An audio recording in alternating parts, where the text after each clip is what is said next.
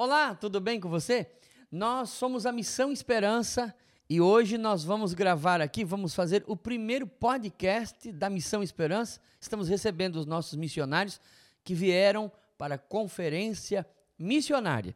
E hoje eu tenho o privilégio de receber aqui o nosso missionário muito querido, muito amado é, por todos os irmãos aqui de Blumenau, o missionário Cláudio Borges. Tudo bem, pastor Cláudio? Tudo bem, pastor Amorim. Estamos aqui com muita alegria, recebendo né, o carinho e o abraço de todos os irmãos em Blumenau.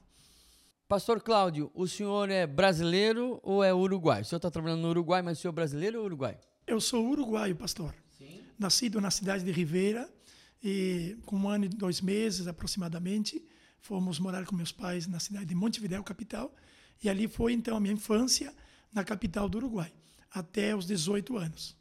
Tá certo. Pastor Cláudio, como é que surgiu assim essa, essa chamada missionária? Como é que o senhor descobriu essa chamada missionária? Quando que isso realmente é, tomou corpo a ponto do senhor entregar a sua vida inteiramente para a obra missionária? Como é que foi isso? Tudo começou, pastor Amorim, numa manhã missionária, eh, na igreja na qual eu congregava, na cidade de Montevideo, capital, eh, através de uma mensagem missionária, numa manhã missionária, eh, foi num congresso de jovens, e era costume todos os domingos de manhã, nos congressos, ter a manhã missionária. Então, nessa manhã missionária, assim como outras também, Deus começou a trabalhar em meu coração, a é, fazer mais presente esse sentimento missionário. Eu escutava os relatos dos pastores que, ainda dentro do Uruguai, já há muitos anos atrás, faziam missões, trabalhavam, ganhavam, ganhavam almas ali no Uruguai, e também pastores missionários eh, no Brasil e também em outros países, como Chile, Argentina, enfim. Eh, a partir desse momento de ter ouvido essas mensagens, começou a brotar no meu coração o desejo de missões. Foi numa dessas oportunidades, quando foi feito o apelo para quem quisesse, ou sentisse o desejo missionário de um dia estar no campo missionário, e eu passei à frente. Aquele dia foi um divisor de águas, né? Aquele dia foi algo que foi um antes e um depois na minha vida. Eu, nesse momento, tomei a decisão de me entregar nas mãos de Deus e dizer: Senhor, conta comigo, eu quero fazer missões. Não tinha a ideia de como seria a proporção de fazer missões, como seriam os detalhes de fazer missões, mas a primeira, o primeiro passo eu estava dando, que era me entregando e me colocando à disposição do Senhor. Pastor Cláudio, eh, quantos anos o senhor está na obra missionária e qual foi o seu primeiro trabalho na obra missionária? Pastor Amorim, nós vamos completar o ano que vem, se assim Deus nos permitir, no dia 24 de maio de 2024, vamos completar 10 anos de missões em Paysandu. Pela segunda vez. Eu estava. Ah, já, já trabalhou. Exato, pela segunda vez. A primeira vez que nós fomos fazer missões no Uruguai foi no ano de 2003 a 2005. Fomos enviados por uma igreja é, gaúcha e ali tivemos dois anos e o pastor nos precisou novamente na base, né, na, na igreja e nos recolheram para voltar para o trabalho, né, para atender outros departamentos, enfim, para atender também a Secretaria de Missões na época. E essa foi a nossa primeira experiência em missões na cidade de Las Piedras, eh, próximo de Montevideo, capital, né, a 26 quilômetros de Montevideo. A segunda experiência, e a que estamos há mais tempo agora, é que vamos completar 10 anos ali em Paysandu. Nós estivemos ali visitando o pastor Cláudio, já fomos duas vezes lá, estivemos com o pastor Felipe, que inclusive está aqui é, participando nos bastidores no podcast também. E um trabalho maravilhoso, muito alegre. E agora eu soube também que há mais uma congregação ali que pertence a Pai Sandu. É isso, pastor Cláudio? Sim, pastor. Temos mais uma frente de trabalho que fica a 58 quilômetros de Pai Sandu, indo em direção ao sul, indo em direção à capital, numa cidade chamada Jung, que em espanhol seria Jung, mas eh, traduzido em português seria Jung, né? E nessa cidade, nesse povoado, tem mais ou menos uns 16 mil habitantes Estamos ali, iniciamos já um trabalho desde o começo do ano. É, é um trabalho que nós não iniciamos do zero. Foi um trabalho que foi repassado para nós, né? É um trabalho que estava nas mãos de outro ministério. E, enfim, esse ministério acabou abandonando esse trabalho. E quando souberam do nosso trabalho, quando souberam do que nós estávamos fazendo em Paysandu e em Quebrátil, nos procuraram para nós darmos uma assistência a esse pastor local que estava ali já, inclusive, abandonando a obra para trabalhar no material, enfim. E, e, nós fomos convocados, fomos ali desafiados para ir e conhecer esse trabalho. Desde então, fizemos ali uma, um apelo para a igreja local, para os nossos irmãos em Paysandu, para nós assumirmos né, esse trabalho em Jung. E desde então estamos trabalhando, ganhando almas. Já tivemos fruto daquele trabalho, já tivemos batizando algumas pessoas dali e estamos felizes trabalhando ali na cidade de Jung. Que bênção, pastor. Pastor Cláudio, nós estivemos acompanhamos o seu trabalho já há algum tempo, né? E somos muito gratos a Deus pelo tudo que o senhor tem, o que Deus tem realizado através da sua vida. Mas a gente sabe que nem tudo são flores. Nós, o senhor estava compartilhando comigo os desafios que teve na obra missionária lá, mas quais, quais foram as maiores dificuldades que o senhor enfrentou nessa sua trajetória missionária? A maior dificuldade no Uruguai, tratando-se do Uruguai, sempre vai ser a econômica. Sempre. Também a, o maior desafio é a questão espiritual no Uruguai. É, como todos os irmãos sabem, o Uruguai é o quarto país mais ateu do mundo. E isto traz um peso espiritual muito grande no dia a dia para o missionário. O missionário que está indo em busca das almas, né, a realidade espiritual no Uruguai, cada vez que você avança um passo, né, ali tem aquela força espiritual, aquela resistência espiritual e também não só a resistência espiritual, mas também aquela resistência de outras denominações que às vezes se sentem como que invadidas no seu espaço, na cidade, no bairro, né? E elas acabam fazendo também uma resistência. Fazendo de que forma? Né? Denegrindo a imagem daquele pastor, falando mal, que é brasileiro, que é fulano tal. Então essas coisas acabam também eh, jogando em contra o trabalho que o missionário está fazendo. Mas mesmo assim, ainda que tem esses desafios espirituais, os desafios também da questão da, da, da, da gnosticismo, né? isso mesmo, ali no Uruguai, por ser um país muito ateu, tem muitas religiões, o catolicismo muito forte, né? Também tem a questão da, da, da maçonaria, que é um, é um, é um, o país está fundado, né, infelizmente, é, sobre a maçonaria, a ideologia da maçonaria, né, as raízes maçônicas. E isso também causa para o missionário que está atendendo a obra uma, uma situação bastante é, complicada no sentido físico e espiritual, e econômico também. Né? Esses são os desafios que nós enfrentamos. O econômico porque, por ser um país muito caro, um país da América Latina, o mais caro da América Latina, então, tudo que você vai pensar em investir, você já tem que pensar em um certo, uma certa quantia de valores, né, já bem alta, e isso acaba sendo, ter, ter, acaba sendo uma barreira, né, não um desânimo, mas uma barreira para para futuros projetos e coisas que a gente precisa fazer no campo missionário, né?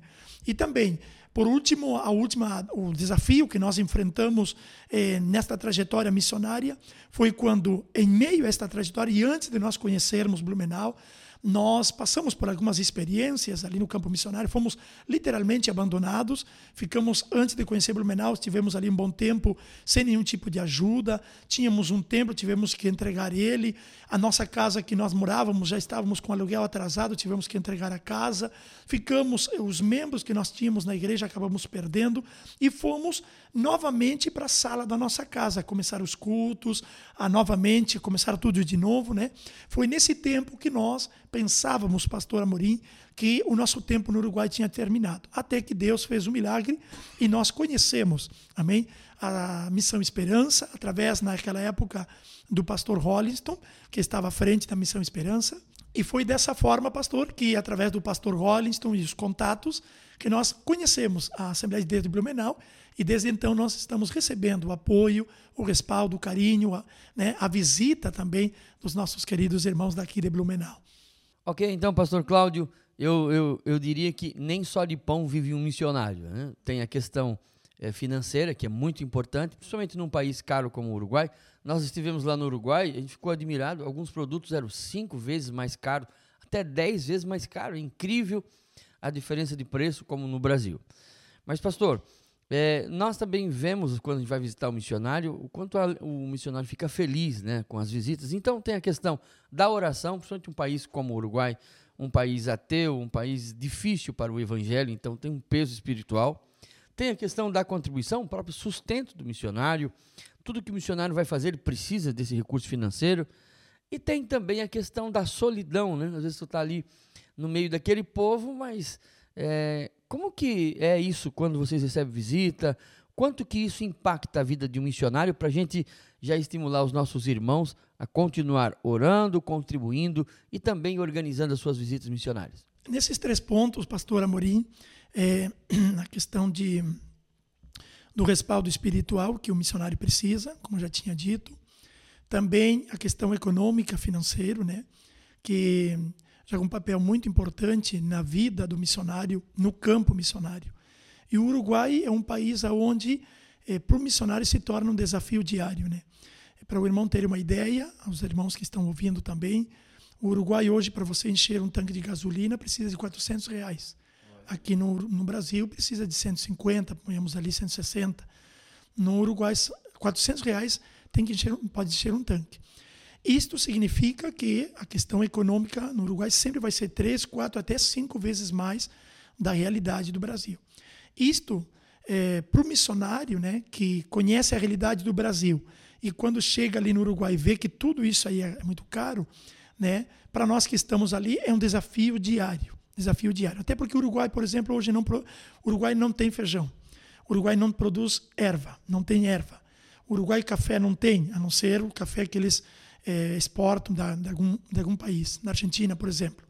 Então tem várias coisas que o Uruguai não tem, alguns produtos, né, que o Uruguai não tem, e o missionário, né, ou ele depende de tudo que tem lá, e podendo, a gente, por exemplo, vem até a fronteira e alguns produtos a gente acaba levando ali da fronteira quando vem ali uma vez por mês, duas vezes por mês.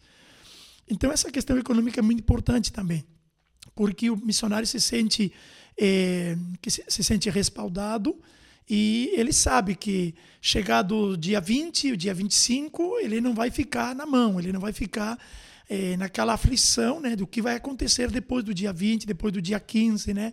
Todas essas situações. E não só a questão do missionário e família, as famílias da igreja, né? A maioria deles, pessoas humildes, que não têm emprego. Agora mesmo estamos vivendo uma realidade onde temos ali em torno de 5 a 10 famílias que não têm emprego né? o pai de família não tem emprego, tem crianças no meio. Então o que, que a gente faz? A gente reparte o que tem. Tem dois quilos de feijão, tem dois quilos de arroz, a gente reparte. Né? Vai repartindo aqui e ali, ainda que nós ficamos é, um pouquinho mais limitado, mas a gente acaba repartindo para os nossos irmãos. E depois a questão da visita, desse apoio, da ida dos irmãos, de estar ali, meu Deus do céu, isso dá para o missionário uma injeção de ânimo, a gente se sente respaldado, amado. Hoje, pastor Amorim, nós estamos vivendo um céu aberto. Por que digo isto? Porque num tempo atrás, nos anos atrás, nós não tínhamos essa, essa alegria, essa experiência de receber, por exemplo, Blumenau, uma, duas, até três, já até quatro vezes foram. O ano passado me parece que foram até quatro vezes na base missionária. Distintos pastores né, estiveram ali. E isso para nós, meu Deus do céu, é, é, é viver um, um, milagre, porque em outros tempos e a realidade que vivem outros missionários que a gente conhece no Uruguai, eles literalmente viviam um abandono. Né? E para o missionário receber uma visita de uma comitiva de pastores, uma equipe de pastores, irmãos, obreiros, enfim, de estar ali, a representação da Missão Esperança, estar visitando o campo missionário, a base missionária, para nós missionários e para a igreja que vê isso, depois que vocês vêm embora para cá, os irmãos ficam conversando, olha, pastor, como a gente sente que a igreja em Blumenau lhe ama, ama o Senhor, a sua família, né? Quando chegam lá e abraçam, estão com nós, nos dão atenção, né? E eles, eles observam tudo isso aí, até porque o uruguaio em si, o uruguaio ele é muito desconfiado, né?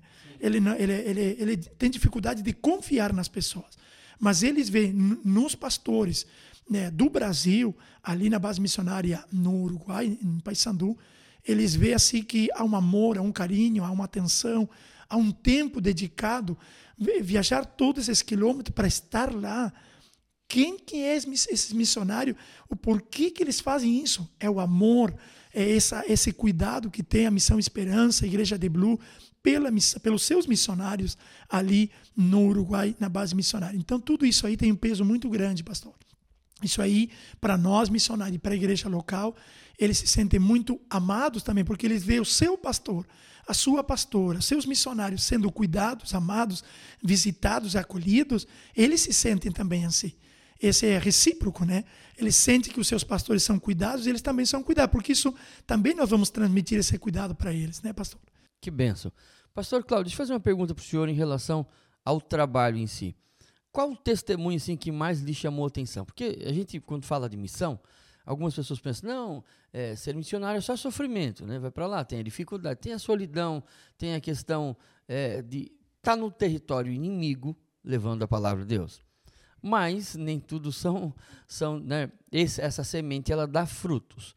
Que o senhor lembra assim? Eu gostaria que o senhor contasse um ou dois que o senhor lembra que foram testemunhos lá, fruto da obra missionária, que geraram, né, que Deus operou milagres e maravilhas e foi algo assim notório. O que, que o senhor lembra que poderia contar para nós assim, de algo que Deus realizou que realmente assim fez a diferença? Pastor, eu me lembro agora de três eh, casos eh, muito muito impactantes. Um aconteceu na cidade de Quebrátil. Deus salvou um jovem. Hoje eles não ele não está, ele foi para outra cidade. O Jonas, né? É, o Jonathan ele foi tirado do mundo das drogas, né? O Jonathan. Ele é filho da irmã Mônica, aquela irmã diaconisa que está sempre ali ativa, em quebrate, ali recebendo com muito amor e carinho os irmãos. Deus impactou a cidade porque eh, o Jonas ele tinha um testemunho bastante impactante ali. A vida dele em quebrate era bastante complicada. Nem a polícia podia com ele ali, né? Era uma questão de, de, de, de urgência, né? A situação dele. Deus arrancou ele das drogas né? Foi, foi num culto assim, não foi num culto evangelístico, não foi num culto na praça pública, foi num dia onde nós programamos um culto para olhar um filme. E esse filme era sobre o perdão. Ele foi convidado pela sua mãe, ele chegou ali tomado pelas drogas, ele foi sobre o efeito de drogas, né? Ele foi convidado pela mãe, ele, ele esteve ali. E quando terminou aquela reunião, a gente olhou o filme, a gente esteve ali com os irmãos, compartilhamos alguma coisa para comer. A partir daquele dia, Deus impactou a vida dele, porque falou de perdão. E ele era um jovem que estava nesse mundo das drogas, mas tinha um, um passado bastante turbulento, né? questão de perdão principalmente. Deus salvou a vida do Jonathan, Deus eh, deu a ele uma nova vida, deu a ele um casamento, deu a ele filhos, e Deus transformou a vida dele. Né? Isso foi um testemunho impactante para Quebrátil e para Paysandu. Depois temos um outro testemunho que aconteceu ali na cidade de, de Paysandu, na base missionária, foi com a irmã Rosina, que Deus curou a filha dela né, de câncer, de câncer num dos rins. Né? Deus curou a filha dela. É, até hoje ela conta o testemunho, né? Ela hoje, hoje ela é diaconisa da igreja, está firme, a filhinha dela está na escolinha bíblica e ela conta com muita alegria o milagre que Deus fez na vida da filha dela curando de câncer de, num, num, dos rins. Né? Isso foi impactante. Ela passou por um processo muito duro com a sua filha, já esteve à beira da morte, a filha dela, e Deus fez esse milagre é, na, na, sua filha, enfim. E isso causou um impacto na família né? e na igreja também. E outro testemunho que estou lembrando aqui que foi impactante foi numa quinta-feira, é, quando estávamos ainda ali em Monte Caceiros naquela igreja onde estava anteriormente o pastor César ali, naquela base. E foi num culto de quinta-feira, antes da pandemia.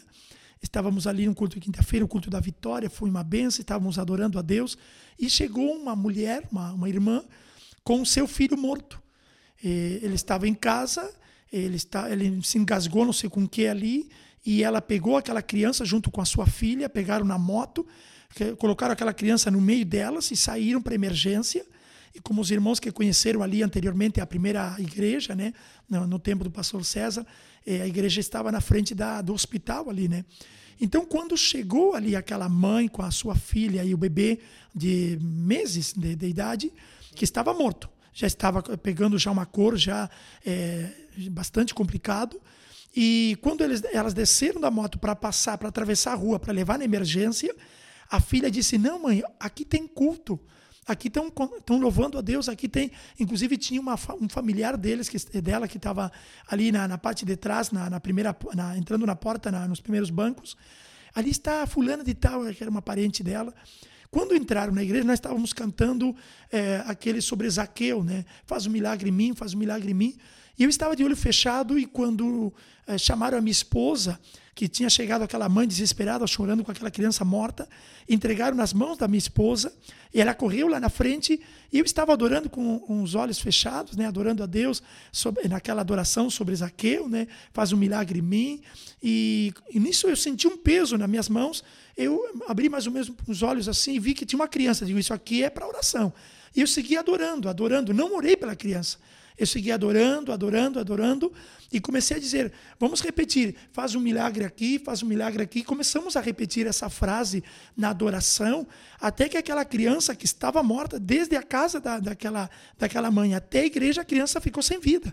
Foram alguns minutos sem vida. E quando estávamos adorando com a igreja, e eu senti que aquela criança deu um, um grito, um choro, né? ela voltou em si, no momento da adoração. E aquela a, a, aí veio a minha esposa, né?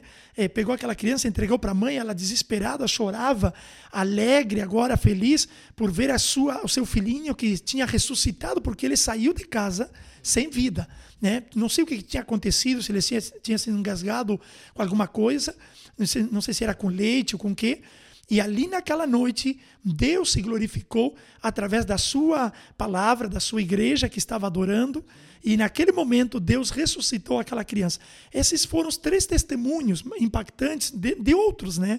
Mas estou me lembrando desses três que Deus fez ali na base missionária. Com né? certeza tem muitos. Dois em Paysandu e um em Quebrátil. Que bênção, que maravilha, que testemunho realmente impactante.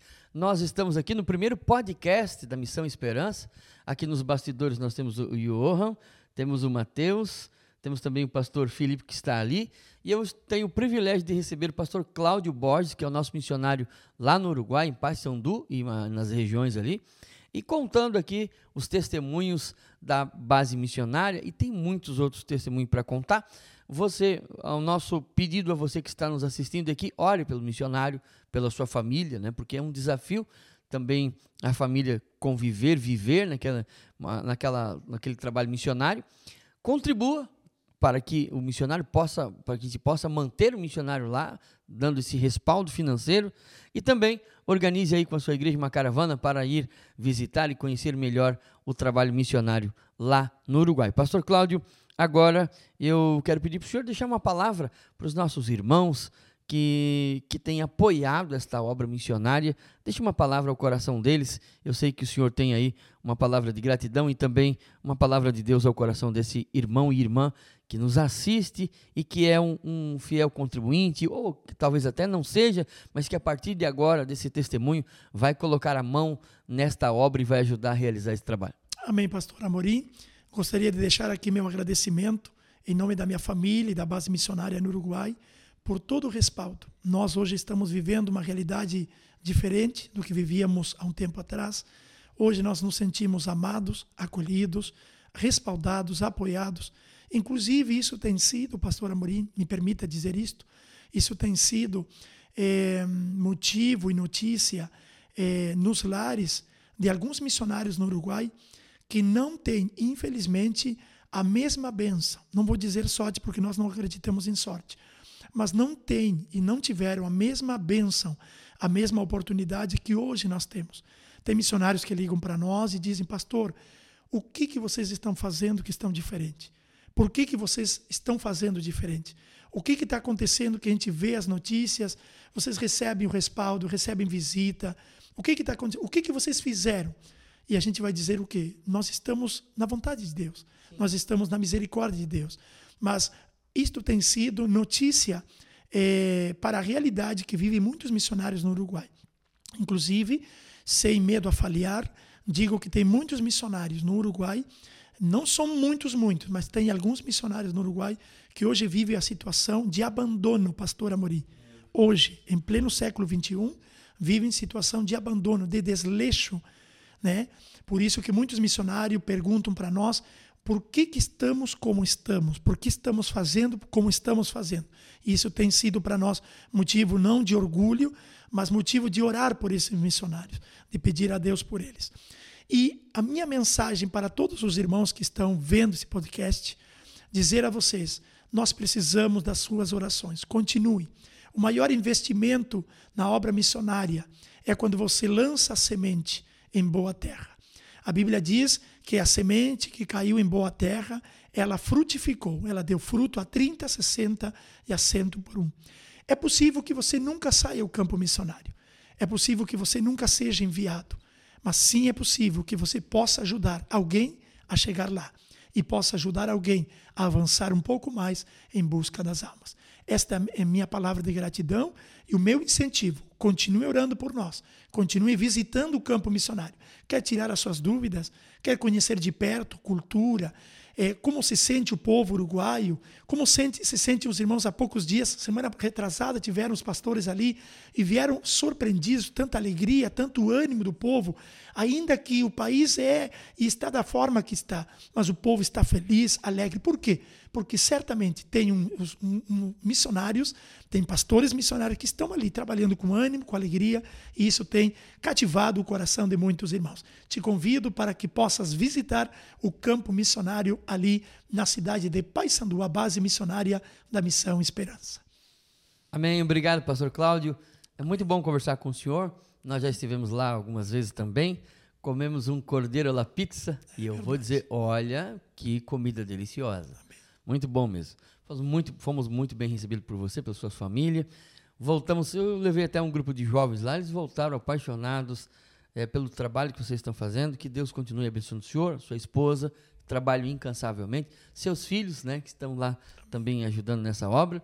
E eu quero já deixar para você, é, deixar aqui a você a nossa solicitação. Continue orando pelo pastor Cláudio, pela sua família, continue contribuindo. E você que ainda não contribui, ajude a esta obra ir além. E outras congregações serem abertas lá no Uruguai. O Uruguai hoje é um país, como o pastor mesmo disse, um dos países mais ateus da América. É um, o oitavo país em suicídio no mundo, um país que está vivendo realmente um, um, vale muito grande espiritual. Mas Jesus é a solução para o Uruguai e o pastor Cláudio está lá para anunciar Jesus. Amém? Amém? Obrigado, pastor Cláudio. Deus abençoe. Obrigado à equipe da Missão Esperança, os meninos da mídia. Deus abençoe. Fique na paz que só Cristo tem para dar. Deus abençoe em nome de Jesus.